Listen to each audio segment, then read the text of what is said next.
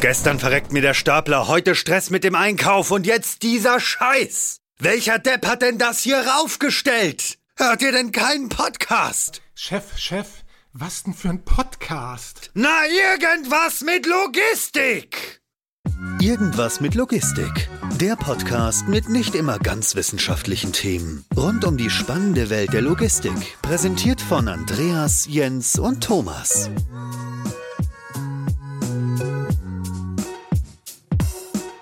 Moin, moin zu einer neuen Folge Irgendwas mit Logistik. Heute mit dem doppelten Andreas. Moin, Andreas. Moin. Und dann auch nochmal Moin, genau an dich, Andreas Funkenhauser. Ich werde mir noch irgendwie einen Trick überlegen, damit ich genau weiß, wen ich eigentlich zu welchem Zeitpunkt ansprechen möchte. Aber ich glaube, wenn es irgendwie doofe Kommentare sind, dann ist es an Andreas Löwe. Und wenn es nette Nachfragen sind, dann an dich, Andreas Funkenhauser. Sehr verstanden. Top. Ja.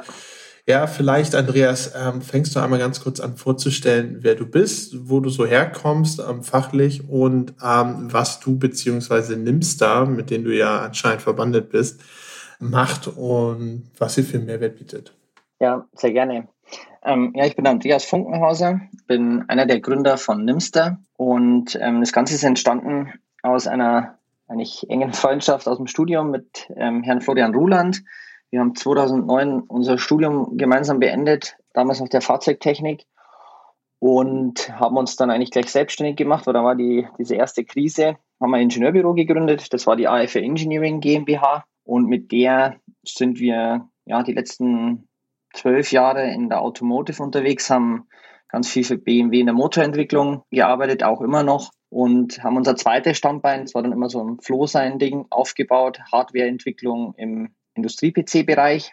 Genau aus dem Ganzen ist dann die Erfahrung eigentlich auch entstanden, was man in der Logistik so äh, benötigt. Und ist die Idee dieses Variable Scanners unseres HS50 entstanden. Und ähm, da haben wir uns dann schon früher eigentlich Gedanken drüber gemacht, so 2016, 17. Im Endeffekt war immer die Problematik, dass wir eigentlich nicht die richtigen Mitarbeiter eigentlich finden konnten, weil der Markt eigentlich ziemlich leergefegt war, um überhaupt so eine Elektronikentwicklung zu machen. Wurde man dann aber fündig und haben dann 2017 8, 18, 2018 war es, den ersten Prototypen entwickelt und waren dann 2019 auf der Logimat und haben erstmal als ja, AF Engine damals noch, ohne dass es Nimster eigentlich schon gab, ähm, diesen Scanner mal vorgestellt und da war die Resonanz so groß, dass wir 2019 im Mai ausgegründet haben und haben das, äh, den HS50 dann zur Serienreife entwickelt ja. und wir waren dann 2020 im März serienreif fertig und dann kam Jetzt leider Corona dazwischen.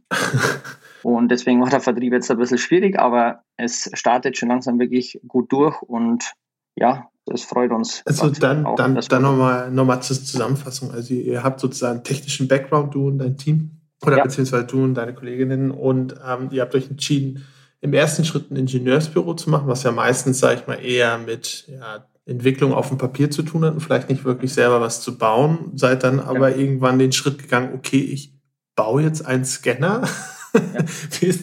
dieser Schritt ist mir noch nicht so ganz klar. Was ist denn da passiert in dem Moment? Wie du ja gesagt hast, wir sind ähm, eigentlich in der Dienstleistung unterwegs und da sind wir natürlich extrem immer abhängig, auch getrieben von, was will denn der Kunde genau. Und äh, da wollte man halt auch schon früh weg und gesagt, halt, irgendwann wollen wir unser eigenes Produkt machen. Und wir haben das Know-how dazu, das zu tun. Wir haben auch über die, die Dienstleistungen auch das Know-how aufgebaut, wirklich auch selbstständig mit Partnern zu fertigen. Und da war es eigentlich der, irgendwann der logische Schluss. Also für die Firma, für die wir damals die Hardware entwickelt haben, die wurde dann von einem großen Unternehmen gekauft. Und das war dann von uns eigentlich so ja. dieser Punkt, wo wir gesagt haben, boah, ja, also dieses ganze Großkonzern-Denken, das sind wir nicht. Wir müssen einfach jetzt was sag selber machen. Ehrlich, sag mal ganz ehrlich, sag mal ganz ehrlich, Andreas, wenn du sagst, was selber machen, äh, du hast vorhin was erzählt, dass ihr, ihr an Motoren mitgearbeitet habt. Auch da wieder, wie, wie kommt denn dann der Schritt zum Handscanner? Ja, wir hatten immer, also äh, seit der Gründung 2009 von AF Engineering habe ich den Automotive-Sektor geleitet. Also ich kam halt aus dem Fahrzeugtechnikstudium, war schon Werkstudent bei BMW und das Ganze ist dann eigentlich so losgelaufen und da war eigentlich schon mal auch der stärkste Wachstum war bei uns in der Automotive. Florian kam eigentlich auch aus der Richtung, wir haben uns aber sofort gesagt, also wenn wir beide in den Automotive-Sektor gehen, dann ist das schlecht für unsere Firma und für das Wachstum in der Zukunft. Wir brauchen zwei Standbeine. Und deswegen hat okay. der Florian eigentlich mit dem ersten Auftrag, den wir hatten, hat er sofort Hardware-PCs entwickelt und eigentlich nichts im Automotive-Sektor gemacht. Also das war schon von Anfang an klar, dass wir uns nicht nur auf ein Standbein stellen, sondern dass wir eigentlich zwei aufbauen wollen. Ah, okay, okay, verstanden. Und genau. ähm, warum ausgerechnet ein Scanner und was macht euren Scanner vielleicht auch, ja, ich, vielleicht etwas besonderer als andere Scanner? ja, also wie gesagt, wir, wir, wir waren für die damalige Solidi Touch Systems für die komplette Hardwareentwicklung zuständig. Die wurde dann von der Datalogic gekauft und auch in diesem Zusammenhang mhm. haben wir uns immer Gedanken gemacht, wie wir diese Industrie-PCs, wie wir diese Stapler-Terminals irgendwie mit Scannern verbinden und was da wirklich für den Kunden so eine wirklich coole Workflow-Lösung wäre. Es gab da schon ja die verschiedensten ähm, Produkte am Markt, sei es Ringscanner, sei es schon Handrückenscanner von jetzt quasi mhm. Wettbewerbern. Und wir sind auf die auch zugegangen, haben wirklich unsere Ideen eingebracht und haben gesagt, hey, was finden wir hier nicht ganz so toll, nicht so optimal und was könnte man da ändern? Und es hat einfach keiner, klar, wir sind ein kleines Ingenieurbüro, warum soll da irgendjemand auf uns reagieren? ähm, und hat aber Gott, Gott sei Dank halt einfach nichts getan. Und dann haben wir gesagt, hey, wir machen jetzt einfach die Sachen, die da irgendwie für uns irgendwie nicht toll sind, machen wir einfach besser.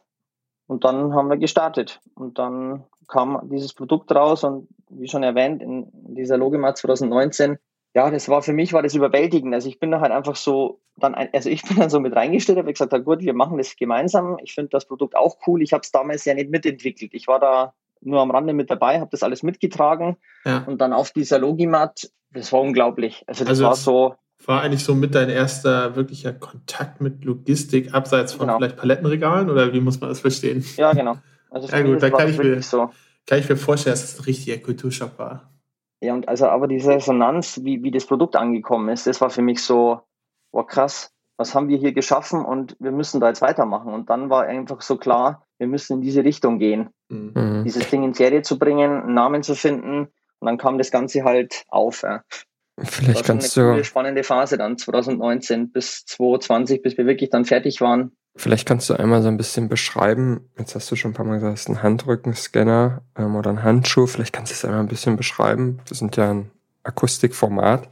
Ähm, ja. Vielleicht kannst du einmal ein bisschen beschreiben, welche Komponenten das Gerät hat, wie es dann jetzt am Ende auch heißt, was es so besonders macht und wieso vielleicht auch die Resonanz auf der Logimat dann so groß war. Ja, also was wir an der Hardware grundsätzlich mal anders gemacht haben oder was uns halt da ganz viel oder was uns da ganz wichtig war, wir haben die Technik im Endeffekt von dieser Stulpe oder bei anderen nennt man es Handschuh halt einfach getrennt.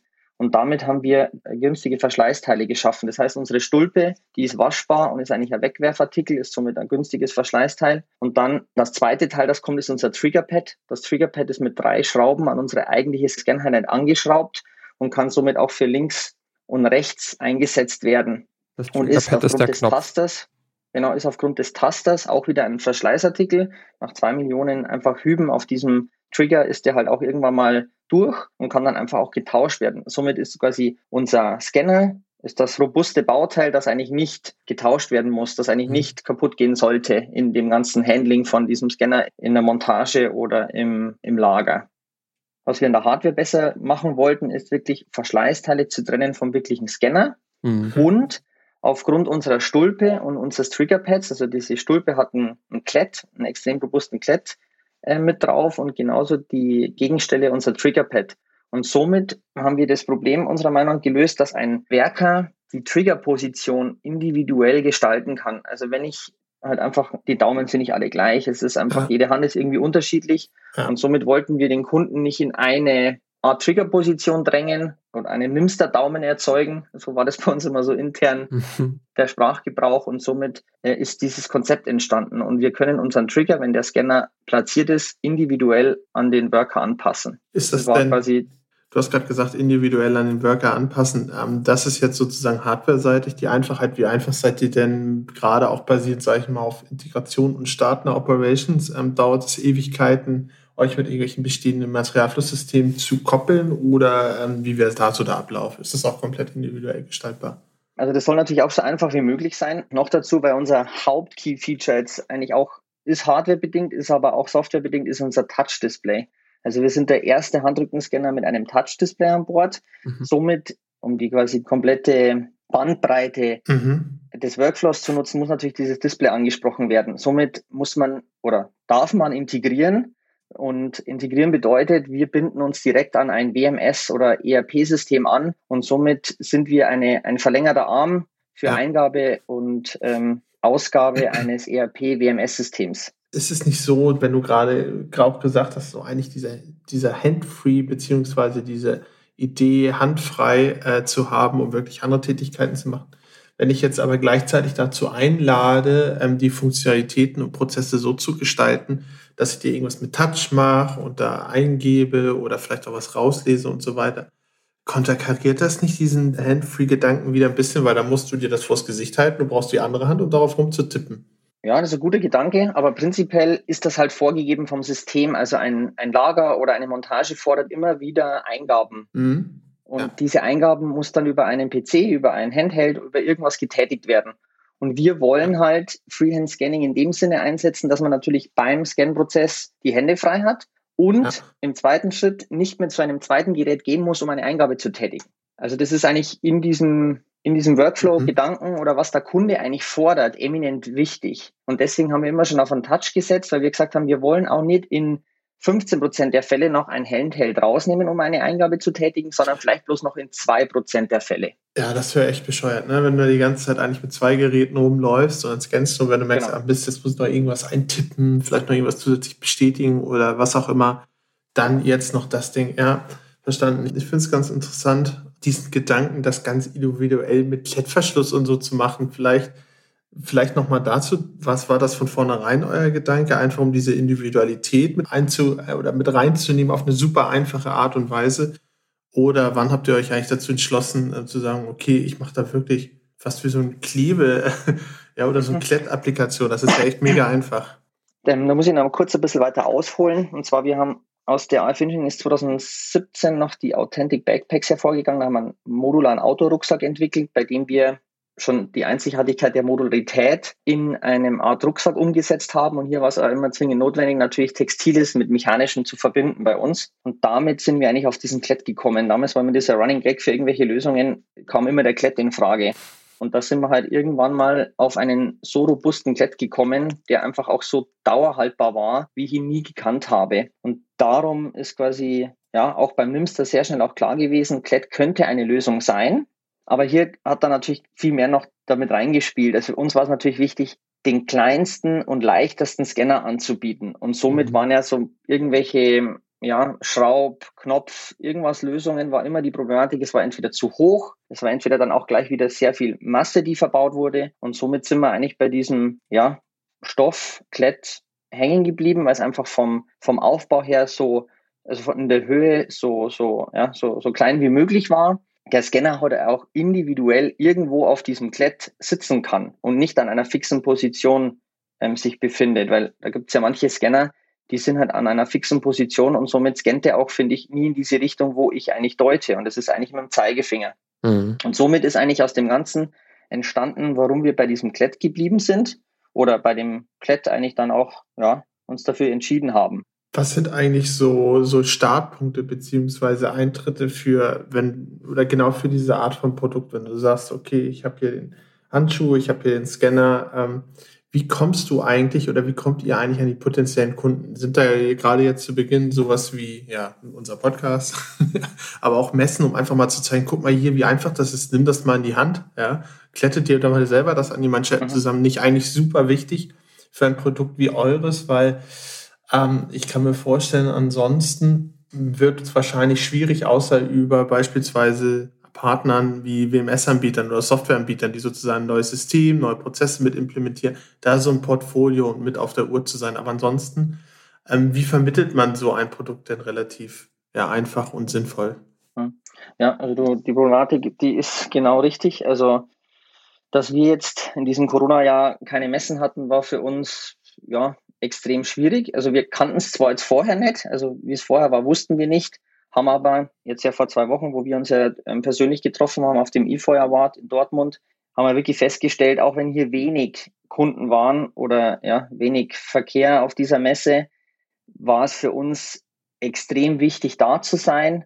Und diese Anfragen, die in dieser Woche danach entstanden sind, waren, waren gigantisch. Das heißt, alles, was wir aufgrund Messe die letzt, im letzten Jahr eigentlich verloren haben, ja, setzt uns wahrscheinlich ein Jahr zurück. Man muss diese ganze neue Vertriebsarbeit natürlich lernen. Also wir haben digital gedacht, wir haben ein Demoset ja zusammengesetzt, wo wir, wenn wir Kunden Gespräche führen. Schon mal das erste, das Schwierige ist natürlich, an die Kunden zu kommen. Da ist eine Messe natürlich auch perfekt, aber sowas ist natürlich über euren Podcast eine Möglichkeit.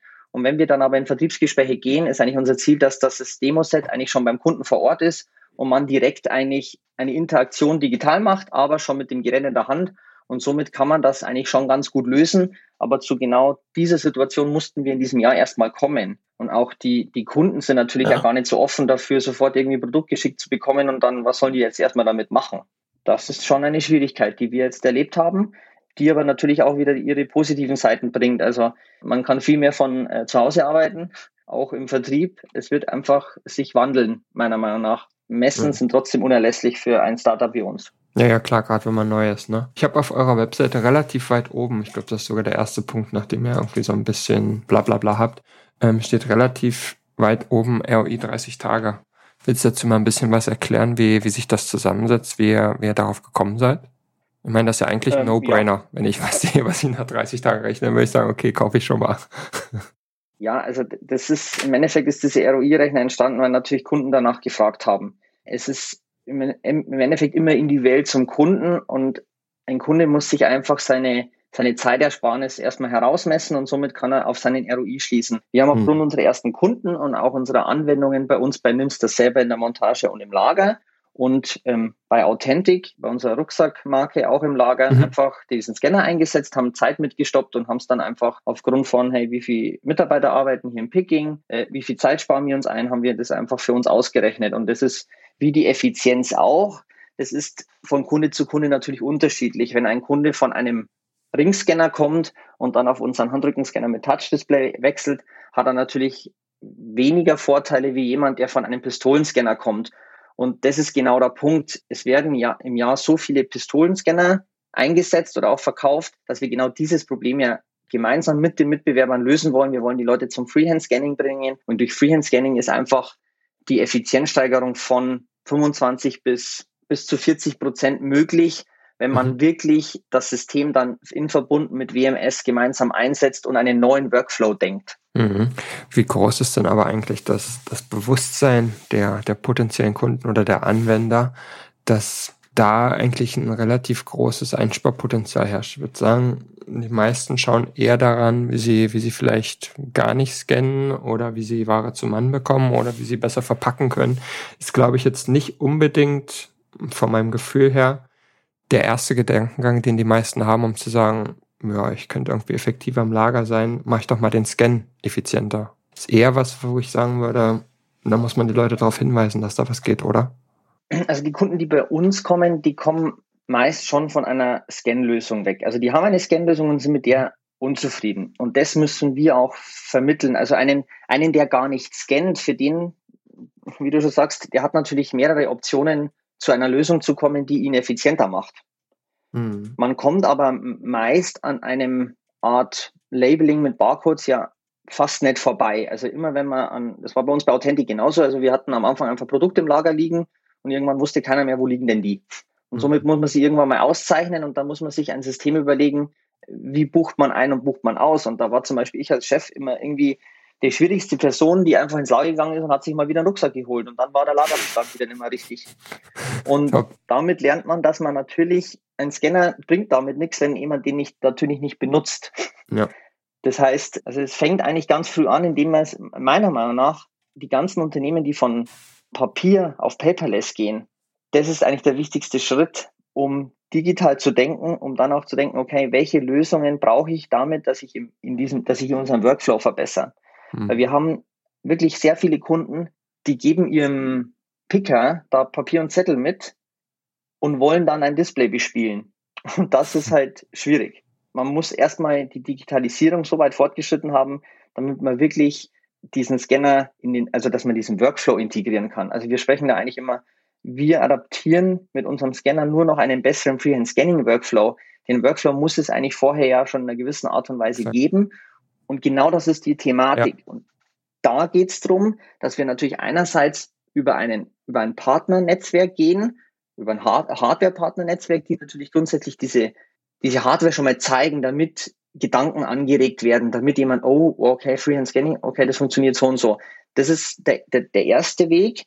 Und der zweite ist natürlich, für uns ist es wichtig, dass WMS-Systeme direkt integrieren. Das heißt, damit ist es für uns eigentlich fast wie Plug and Play. Wenn wir bei einem WMS integriert sind und der uns ansprechen kann und ein Kunde dieses System verwendet, dann existiert ein Workflow, dann existiert eine Anbindung und dann kann unser Scanner quasi dahin geliefert werden, der verbindet mit Barcode und ist in seinem Workflow drin. Also das sind so diese zwei Welten, ja, am Ende. wo wir rangehen müssen. Und diese WMS-Anbieter oder FAS oder ERP, die einen Workflow ja definieren, die eigentlich Workflow-Anbieter sind, das ist für uns eigentlich, ja, das ist für uns sehr, sehr wichtig, ja, weil da sind die Kunden meist schon im Workflow weiter. Ja, am Ende sind das, sind das halt diejenigen, die Prozesse gestalten, sind diejenigen, die wissen müssen, dass es euch gibt. Ne? Also es sind Berater, IT-Anbieter, Prozessmanager, genau. wer auch immer. Aber wenn wir nochmal auf diese Effizienzsteigerung und den, den ROI, den ihr daraus berechnet habt, nochmal ganz kurz zurückkommen, weiß man in etwa, ich habe auch gar kein Gefühl, vermutlich ist relativ wenig, aber wie viel Prozent innerhalb eines gesamten Kommissionierprozesses ungefähr so der Scan abbildet? Weiß man das? Weißt du das, Jens? Ja, das weiß ich. Na, dann schieß mal los. Also der Scan ist gar nicht so gering. Also okay. du hast in so einem klassischen Pick hast du meistens eine gewisse Zeit, ähm, die du dich bewegst halt von Lokalität zu Ziel, wie auch immer. Ja. Du hast eine gewisse Orientierungszeit. Das heißt, du musst immer, wenn du irgendwo anhältst, weißt du nicht exakt sofort, wo ist etwas. Und selbst wenn du weißt, es ist auf dieser Palette alles Skew rein, brauchst du eine kurze Orientierungszeit zum Fixieren. Dann pickst du was, also nimmst es auf, scannst es, tust es irgendwo hin und musst manchmal sogar noch irgendwo gegenscannen. Ja. Und der reine Scan-Prozess, je nachdem, wie kompliziert der Artikel ist und wie lange du auch beispielsweise vielleicht nochmal gucken musst, um den Barcode und so weiter zu finden, ist ein relativ großer Anteil bei diesem gesamten Prozess auf Teile bzw. Orderline-Basis. Kannst du den relativ hohen Anteil auch prozentual beziffern? Das kommt natürlich immer drauf an. Ja, komm. Das ist, Aber so ganz spontan, also ich würde mal sagen, wenn du zwei Scannen machen musst pro Pick, dann bist du bestimmt bei, für eine gesamte Picktour bei 30 bis 40 Prozent. Vom Pick, der Scan? Glaube ich nicht. Kommt drauf an. Wie gesagt, es kommt drauf an. Wenn du das jetzt so nimmst, dass, also wenn ich den Pick und den Scan zusammenfasse, so war das gemeint. Okay, ja, ja, ja. Also ja, mit sorry, hochnehmen, Scanner ja, also weglegen. Ja, also genau. Also ja, das ist ja ein laufender Prozess. Also ja, nehme was und scans. So, aber mhm. das lohnt sich schon, wenn du da schneller wärst, gerade auf, auf Teilebasis. Ja, das ist halt das Ding. Ne? Man, man unterschätzt das vielleicht manchmal so. Man denkt sich, okay, so ein Handschuh, der rechnet sich meinetwegen nach 30 Tagen aber vielleicht ist es halt was, was nur 5% meiner gesamten Operations ausmacht. Dann ja, ist es vielleicht weniger interessant. Aber wenn es größer ist, dann ist es vielleicht doch interessant. Also desto, desto größere Gebindeeinheiten du eigentlich irgendwo reinholst und desto stärker du verkleinerst im Pick- und Prozess beziehungsweise im Kommissionierprozess, desto optimierter muss dein Pick eigentlich auch sein an der Stelle. Mhm. Das ist ein spannendes Thema. Ähm, sag mal, Andreas, was macht man denn da jetzt? Jetzt habt ihr den, habt ihr den Scanner, ihr habt dem ein Touch-Display verpasst und ihr habt die schlaue Manschette, sage ich mal, ähm, die, die nicht unbedingt das Verschleißteil ist. Was ist denn jetzt der nächste Schritt? Was müsst ihr denn da jetzt noch machen oder, oder wo sind da technische Weiterentwicklungen angedacht? Gibt es da noch irgendwas, so sagt ihr, es passt erstmal so rein vom Produkt her? Also von der Hardware-Seite haben wir es jetzt mhm. mal gefreezed. Klar haben wir in der Vorentwicklung schon sehr viele Ideen, die wir im, im Produkt noch umsetzen wollen. Ist aber wirklich Prio 2, da wir jetzt ein fertiges Produkt haben und ja ständig unsere Software entwickeln. Also das ist auch was, wir haben eigentlich die Hälfte unseres Budgets in unsere Hardware geflossen und die zweite Hälfte und jeden Tag mehr fließt eigentlich in unsere, in unsere Software. Und Software bedeutet, wir geben ja nicht jetzt irgendeine Workflow-Software vor, sondern unsere Software bedeutet, wir haben eine Core-Library, eine SDK entwickelt, die ein Kunde bei sich Windows oder Android basiert einbinden kann. Und das ist wirklich ziemlich einfach. Und mit dieser Einbindung stellen wir dem Kunden quasi alles for free zur Verfügung, dass er mit unserem Scanner schnellstmöglich sprechen kann. Und da entwickelt sich aktuell einfach das meiste weiter, weil die verschiedenen WMS-Systeme, die verschiedenen ERP-Systeme am Markt, da gibt es einfach verschiedene Anforderungen, die wir immer ad hoc wo äh, lösen wollen, weil natürlich das unser Markt extrem erweitert. Und dieses Plug-and-Play-Gedanke, den wollen wir natürlich, den wollen wir immer nur besser machen. Also aktuell funktioniert es in der, in der Standardjahr, wirklich Plug and Play. Man lädt sich die App runter, kann dann den Scanner, Freehand Scanning wie einen Standard-Scanner verwenden. Aber was ja da in diesem Effizienzbereich, da kann ich vielleicht nochmal den Rückschritt zu vorher machen, mhm. nochmal sagen muss, dieses Feedback auf dem Scanner, also dass er wirklich diese Validierung hat, oh, das war der richtige oder falsche Artikel, ist halt dann nochmal ein Effizienzsprung. Weil aktuell ist es ja, ich scanne zum Beispiel was, gehe dann zurück auf diesen Pickingplatz oder irgendwo hin und dann stelle ich fest, ob das falsche Teil oder ich muss ja schon hoffen, dass ich es feststelle. Und mit dieser Validierung, dieser quasi kompletten Vernetzung in dieses WMS, ist das halt mit dem, mit dem Worker eigentlich verschmolzen. Und somit steckt auch hier bei uns, hier in der Software und in der Anbindung und dieses Ansprechen der, der verschiedenen WMS eigentlich aktuell die, die meiste Entwicklung, die täglich stattfindet, ähm, äh, vor. Wie ist denn das, wenn du sagst, da geht die meiste Entwicklung hin? Ähm, ganz generell geht die Entwicklung ja aber dahin, wenn man mal wirklich so fünf, sechs Schritte nach hinten geht, ne? Dass Leger immer automatisierter werden, immer weiter automatisiert werden müssen. Wird dann nicht irgendwann zukünftig auch der, der Fall sein, dass so Thema Handscanner, okay, ist das vielleicht eine Art Brückentechnologie, bis wirklich ähm, alle Abwicklungen in einem gewissen Automatisierungsgrad angelangt sind? Hat das immer noch seine Berechtigung auch bei hochgradig automatisierten Anlagen? Oder ähm, denkst du, Automatisierung brauchen die Leger eigentlich gar nicht, sondern mit dem Handscanner ist schon alles getan? Mm, nee, ich denke, das geht, das geht immer Hand in Hand. Also wir stellen fest, umso mehr Lager natürlich automatisiert werden, umso ähm, mehr ist trotzdem wieder ein Bedarf dafür da, dass in irgendeinem Bereich ein Scan notwendig wird und der aber dann nicht irgendwie umständlich gemacht werden soll oder will, sondern der dann trotzdem halt Freehands getan wird.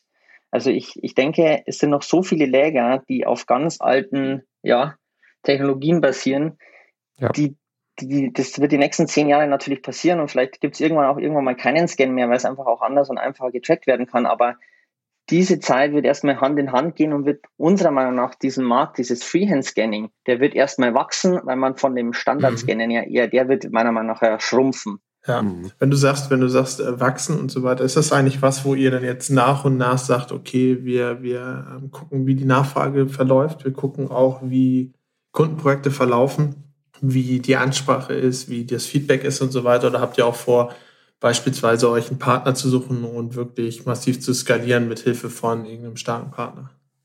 Also wir sind immer äh, auf der Suche nach starken Partnern, sei es im Vertrieb oder sei es auch in jeglicher anderen Hinsicht, weil natürlich wir in der aktuellen äh, Situation, es geht alles schneller. Also die nächsten zehn Jahre werden schneller gehen wie die letzten. Und ich glaube, dass man, wenn man nicht die richtigen Partnerschaften eingeht, bleibt man natürlich irgendwann auf der Strecke, weil man natürlich auch immer über den Tellerrand hinausschauen muss. Da wird auch, also und da sind wir aber offen für alles und denken auch, dass wir nur, sagen wir mal, unser Ziel ist es ja, Marktführer zu werden im Bereich Freehand Scanning, was natürlich ein, als ein kleines Startup wie wir sind, schon ein ambitioniertes Ziel ist, aber. Für den deutschen Markt oder für alle Märkte? Ja, immer alle Märkte. Sehr gut. Wir hatten, Sehr gut, nimm mein Geld, hier. wir, wir, wir hatten gerade das Thema, Thema der Weiterentwicklung nochmal und was man jetzt machen kann. Ich würde gerne nochmal eine Idee in den Raum werfen, vielleicht habt ihr da auch schon drüber nachgedacht gerade so in Richtung, okay, man muss vielleicht später gar nicht mehr scannen. Ist es eigentlich machbar oder habt ihr da schon mal drüber nachgedacht, wenn man jetzt an, an die Technologie, die man schon ewig diskutiert, die sich aber noch nie so richtig durchgesetzt hat, zumindest nicht hundertprozentig, das Thema AFID. Kann man so einen AFID-Scanner nicht eigentlich auch in so einen Handschuh packen? Das heißt, in dem Moment, in dem ich irgendwas nehme, quittiere ich das dann direkt auch? Geht sowas oder ist die Technologie noch viel zu groß und klobig? Boah, da bin ich jetzt technisch gar nicht so im Detail, was das jetzt für un oder für die Größe des Bauteils bedeuten würde. Also ich krieg's halt nur mit, dass die Nachfrage bei den Kunden, wo wir sind, eigentlich immer nur in Bezug auf Scannen passiert. Also wenn wir an eine Weiterentwicklung denken, dann ist es zum Beispiel gleicher Formfaktor, gleiche Größe, größeres Display oder mhm. noch längere Akkulaufzeit oder Wie lange hält denn der Akku aktuell? Wir haben 18 Stunden im Standby mit Bluetooth verbunden und 6000 Scans. Das heißt, ich glaube, das sollte reichen, oder? Für eine Schicht. ja, genau, aber die Nachfrage kommt trotzdem. Also oh, krass. Es gibt so viele Leute, die halt immer, immer irgendwie Angst haben vor, es ist zu wenig Akku. Das ist das gleiche wie Automobilindustrie, E-Mobilität. es ist immer zu wenig, obwohl es immer ausreicht. Ja, und so ist es, äh, aber so ist es eigentlich hier auch. genau, ja. aber so ist es hier auch. Und wir haben ja zum Beispiel über unsere induktive Ladetechnologie äh, mit unserer Fast Charging Option ja auch die Möglichkeit, wirklich einen 24-7 Betrieb zu gewährleisten, wenn man halt immer mal wieder diese 10, 15 Minuten Pausen macht. Mhm. Das heißt, es ist alles möglich, trotzdem wird danach gefragt und trotzdem ist es natürlich schon ein Zugewinn, wenn zum Beispiel einfach dieser Scanner ja wochenlang einfach ohne irgendwie laden, äh, geladen werden zu müssen irgendwo liegen könnte. Mhm. Ähm, die, das wird sich immer weiterentwickeln. Wir verbauen immer die neuesten Akkus, die es irgendwie gibt. Das heißt, das wird sich von alleine einfach auch entwickeln. Also da müssen wir, da können wir ja gar nichts weiter dafür tun, sondern müssen halt immer nur ja, am Puls der Zeit bleiben und hier die neueste Technologie verbauen. Also das bleibt ja bei einem technologischen Produkt wie diesem Scanner auch gar nicht aus. Du hast ja gerade gesagt, dass ähm, solche Themen nicht ausbleiben, auch für ein Unternehmen wie euch. Aber ähm, ist das etwas, was ihr dann persönlich dann auch immer weiter vorantreibt? Ihr habt ja selber gesagt, ihr kommt aus dem Ingenieursbüro, also gibt ihr Ideen auch nach draußen, die euch dann weiterbringen? Oder ist das eher was, wo ihr jetzt seht, okay, wir haben jetzt unser Produkt, ne? Das mhm. ist jetzt unser zweites Standbein, das ist unsere zweite Branche, in die wir gucken wollten. Und ähm, wenn was ist, ist, ist nett. Wenn nicht, wir haben jetzt schon ein nettes Produkt, dann brauchen wir auch nicht proaktiv mega viel Ressourcen reinstecken. Also ist das eigentlich sowas, gerade mit eurer Konstellation als, als Staat, als Ingenieursbüro, was ihr per, permanent vorantreibt oder etwas, wo ihr eher adaptiert? Also wir sind Entwickler. Also was uns am meisten Spaß macht, ist, dass wir neue Produkte entwickeln. Das heißt, wir sind eigentlich aktuell in einer Phase, wo wir mit Nimster Vertrieb und Marketing so weit pushen müssen, dass wir da, dass wir einfach das, dieses Produkt, das wir aktuell haben, verkaufen können. Und wir bauen ja Vertrieb und Marketing deswegen aktuell auch gerade aus. Wenn uns jetzt irgendjemand fragen würde und würde sagen, hey, was würdet ihr denn am liebsten tun? Dann würde ich wahrscheinlich mit unserer Gruppe, so wie wir jetzt sind, würde ich lieber den HS60 mit was auch immer, welchen Features entwickeln und könnten das wahrscheinlich innerhalb kürzester Zeit auch hinkriegen, weil das in unserer Firma und im Ingenieurbüro oder auch bei Nimster eigentlich unsere Kernkompetenz ist. Das heißt, alles, was wir gerade tun, ist eigentlich in einer Zeit von Corona einen Vertrieb zu entwickeln und Marketing, damit wir alles können. Ja, damit wir Nimster als vollwertige Firma mit Vertrieb, Marketing und Produktentwicklung und äh, Fertigung auf, aufziehen können. Für uns wäre es eigentlich zum Aktienstatus das Beste, wenn, wenn wir uns eigentlich auf Entwicklung konzentrieren könnten.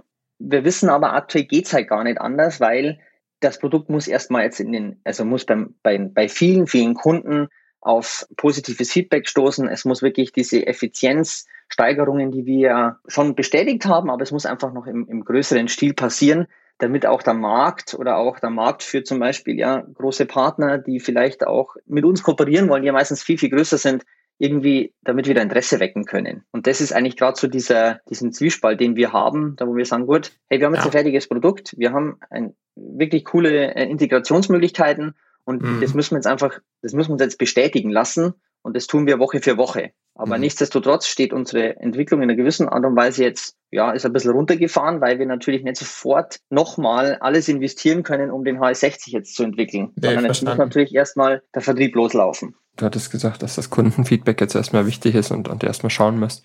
Wie ist denn so das erste Feedback? Gab es dann irgendwie auch direkte Verbesserungsvorschläge, wo ihr gesagt habt, oh, da haben wir gar nicht dran gedacht, als ihr so mit ersten Kunden und Interessenten gesprochen habt, neben dem Akkuthema?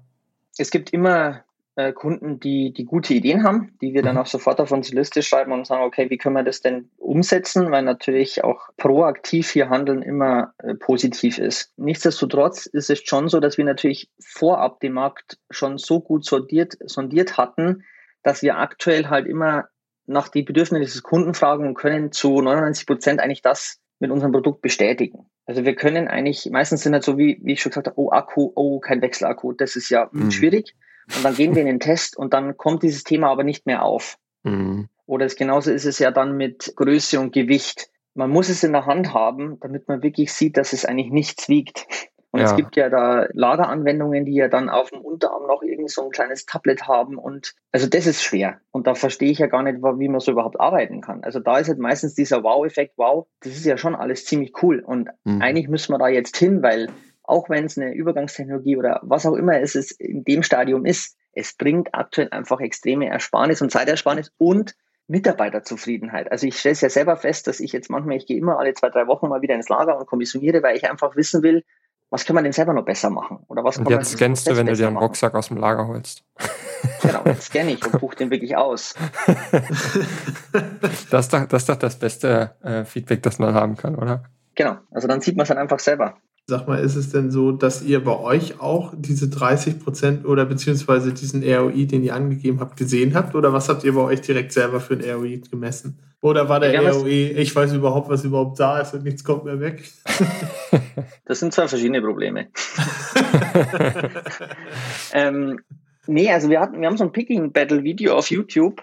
Da war es eigentlich so, wie es ihr vorher erklärt habt. Wir machen hier diesen Podcast und eigentlich müssen wir nicht viel schneiden, weil das passt meist so. Und genauso war meine Strategie, umso schneller wir sowas umgestellt machen können, umso besser ist es für uns und fürs Produkt, weil dann ist es einfach nicht irgendwie gefaked. Und somit habe ich zu diesem Video habe ich meinen Vater mitgenommen und habe gesagt, hey Vater, kommissionier mit unserem Pistolenscanner, den wir bis dato hatten, und dann kommissionierst du mit dem. Und ich habe ihm einfach maximal wenig Instruktionen gegeben. Und hier haben wir halt bei uns ermittelt, dass wir, dass wir bei 43 Prozent Ersparnis waren bei uns im Lager. Und das war eins zu eins so. Man muss natürlich schon dazu sagen, wir picken mit Authentic jetzt nicht acht Stunden am Tag da durch. Also mhm. Wir haben ja, einen Picking-Prozess, der ist mal so zwei Stunden am Tag, pickt da jemand und äh, dann, dann war es das für den Tag. Dann haben wir unsere 10 bis 15 Bestellungen abgearbeitet. Das ist, mhm. wir hätten wahrscheinlich aus Authentic-Sicht jetzt nicht gesagt, oh Gott, wir müssen jetzt unbedingt effizienter werden. Das war da nicht das Ziel, sondern ich wollte halt auch, dass wenn Leute zu uns kommen wie ihr, dann will ich einfach zeigen können, hey, so funktioniert das und das ist ein cooler Prozess und damit hast du halt meistens einfach schon einen Eindruck dem Kunden oder einfach dem Interessenten hinterlassen, wo er sagt, boah, ja stimmt, also hier und hier sind diese Fehlermöglichkeiten und bei diesem vom Pistolenscanner zu dem äh, zu unserem äh, Handrückenscanner mit Display, da war wirklich der, der maximale Unterschied. Also der Unterschied ist ja, vorher hattest du einen Pistolenscanner und hattest einen PC hinter dir stehen, wo du die ja. Info abgelesen hast. Dann hast du die Info gelesen bist zu dem Produkt oder zum Regal gegangen, hast gescannt, hast den rausgenommen, hast irgendwo den Scanner wieder hingelegt, hast es dann auf den Picking-Tisch gelegt und hast dann die neue Information von dem Bildschirm geholt. Also das ist ja maximal Pistolenscanner umständlich, so muss man es eigentlich beschreiben. Mhm. Und mit unserer Maximallösung, das heißt, ich brauche zu diesem PC nicht mehr, sondern ich habe wirklich diese Picking-Information auf unserem Display und kann dann auch Eingaben drüber tätigen. Damit ist auch dieser, dieser Gain, den wir hatten, also diesen, diesen Vorteil extrem hoch. Also ja. muss man immer schon dazu sagen, man kann auch einen Pistolenscanner verwenden, der schon ein Display hat. Alles gut, ja. Also dann, dann, dann ist das ist dann nicht mehr so hoch, aber wir sind von, von wirklich oldschool, von maximal oldschool gekommen und haben halt dann mit unserem HS50 mit Integration vom Display die maximale Steigerung. Ich könnte wahrscheinlich, wenn mein Vater fünf Tage gepickt hätte mit dem Pistolenscanner, hätte man da wahrscheinlich nochmal fünf äh, Prozent rausgeholt, weil er einfach halt ähm, ja besser damit umgehen kann. Aber das ist natürlich, finde ich, auch wieder eine Schwierigkeit, dass wenn du. Lagerarbeiter hast, die in Anführungszeichen nicht ersetzbar sind, weil sie so viel, ja, sagen wir mal, die, die, die schaffen sich ihren eigenen Prozess und können damit extrem effizient sein. Wenn ja. ich da einen zweiten hinstelle, dann ist der auf einmal wieder 15 Prozent ineffizienter, weil er natürlich irgendwie das Handling nicht intus hat. Und das ist was, was man natürlich mit so einem Free-Hand-Scanning-Device, mit dem HS50 auch eliminieren kann, weil du den einfach die ganze Zeit an der Hand nimmst mit dem Workflow. Mhm. Ich würde mal zum Schluss noch eine Sache interessieren. Also verstanden, ähm, wo ihr herkommt. Ihr habt sozusagen aus der Not ein zweites Standbein zu machen, eine relativ schnelle Tugend gemacht, mhm. ähm, in der ihr euch auch sehr, sehr wohl fühlt, die euch auch sehr viel Spaß bringt. Das ist, glaube ich, auch ganz gut rübergekommen wo so der Mehrwert ist, beziehungsweise auch das Alleinstellungsmerkmal des Produkts ist, glaube ich, auch relativ gut klar geworden. Was mich noch interessieren würde, wenn ich mir jetzt sagen würde, okay, boah, das hört sich vielleicht ganz interessant an, aber ich will vielleicht jetzt noch nicht direkt zehn kaufen. Ich weiß jetzt auch nicht, wie das äh, alles bei mir funktioniert. Erstens kann man, du hast ja schon von Testkits gesprochen, kann man auf dich zugehen und sich so ein Testkit mal ausleihen, ausprobieren. Und die zweite Frage, wenn man dann sagt, okay, ich habe Bock, wie lange dauert es denn dann, so eine Operations umzustellen auf eure Scanner? Reden wir da von Tagen, von Wochen oder von Monaten? Also zur ersten Frage. Wir haben Demosets, in denen ist alles enthalten. Das sind Stulpen links, Stulpen rechts, Triggerpad links, rechts. Ist der Scanner, ist alles enthalten, damit ein Hands-on passieren kann, damit man einen Eindruck vom, von der Hardware bekommt. Und gleichzeitig kann man sich einfach die Apps for free runterladen und hat somit den Scanner innerhalb von fünf Minuten im Einsatz und kann ihn am Mann testen. Das sind auch Leihstellungen. Also wenn jemand, ein Kunde das erstmal haben will, dann bekommt er das als Leihstellung, kann das Ding testen, im Endeffekt auch solange er möchte. Wir sind halt immer in Manndeckung, nenne ich das immer. Also wir sind halt da dran und reden mit dem Kunden wenn das Produkt dann irgendwann mal zwei Monate rumliegt, dann macht das natürlich für den Kunden und für uns auch keinen Sinn. Und dann muss man halt einfach über die Situation sprechen und schauen, okay, wie, wie kommen wir jetzt da zu einem, zu einem sinnvollen Testszenario? Und der zweite Schritt, wenn man quasi das getan hat, geht es ja wirklich darum, dass das WMS mit unserem Scanner spricht. Hier ist es eigentlich genauso, da machen wir ein kurzes 20-minütiges Meeting mit unserer Integrationsabteilung.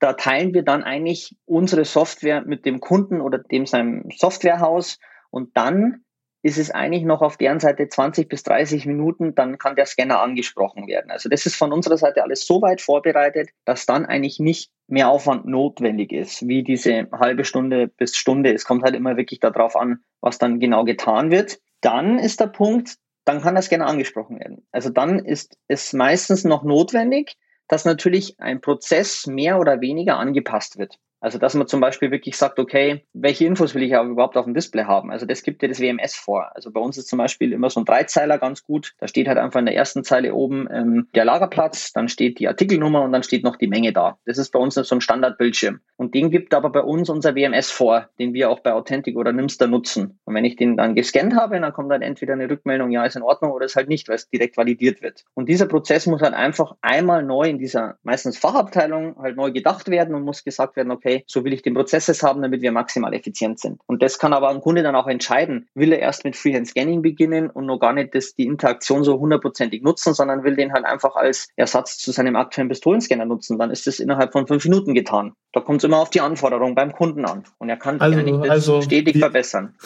Wie, wie, immer im Leben, es kommt so ein bisschen drauf an. Ne? Mhm. Fassen wir das mal aber zusammen. Ja, wie gesagt, äh, danke Andreas. Wir haben die Story ja schon im Vorfeld einmal so ein bisschen jetzt zusammengefasst, also wie ihr vom Ingenieursbüro jetzt zu Logistik-Nerds geworden seid. in dem Sinne, danke dir. Ähm, vielleicht kommt aus eurer Schmiede ja noch das ein oder andere weitere Produkt oder den ein oder anderen Weiterentwicklung von eurem Handfree-Scanner. Und bis dahin, danke dir, dass du bei uns zu Gast warst. Hat Spaß gemacht und habt noch einen schönen Tag und einen schönen Start in die Woche. Vielen Dank. Bis dahin. Ja, vielen Dank euch auch und danke für die Möglichkeit. Ich wünsche euch einen schönen Tag. Ciao, ciao.